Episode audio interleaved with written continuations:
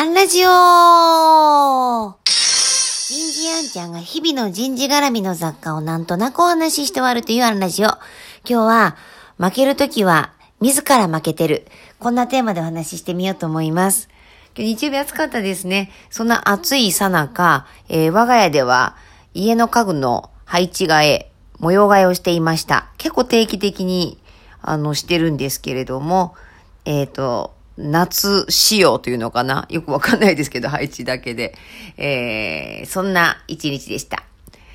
えー、それはさておき、あの、将棋の世界の話で面白いことを聞いたので、ちょっとシェアしますね。あの、将棋を指す方って、お互い勢力がね、あの、力が同じぐらいだったら、こう、勝負がつかないじゃないですか。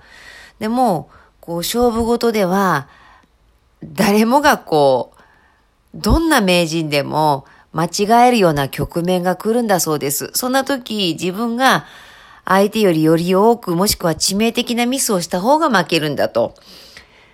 で、こう将棋棋士のね、羽生善治さんがこんな言葉をおっしゃってるそうです。対局中に全くミスをしたことがないことは2年に一度あればいい方と。こう、あれくらいの方でも、うん、必ずこうミスをしているんだと。こう、もしくはね、同じく衝撃士の佐藤康光さんは、相手にいい手を打たれて負けたのは1割以下。あとは自分が致命的なミスをして負けたんだ。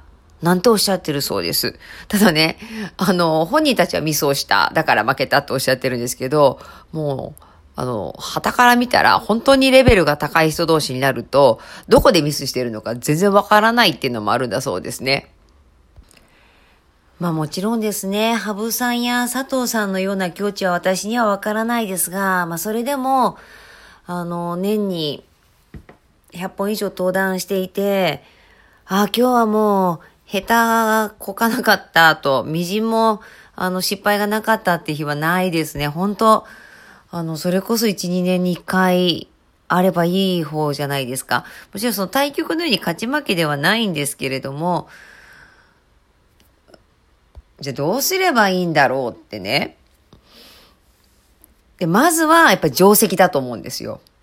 なんかもう徹底した反復、場数、繰り返し、失敗体験。です、一定のところまで来たら、こう、なんていうのかな、幅のようなものが必要だと思ってます。遊びというか余白というか、そこになんかひらめきがあるというか。まあ、こう結局一周回って、主、は、りってことですよね。主こけちゃうと、はもりもないわけで。ましてやこう、専門性が高くなればなるほど、定石基本って大事なんだなってこう、ミスを起こさない、致命傷をを、えー、引き起こさない、えー いつもこの最後だな、最近は。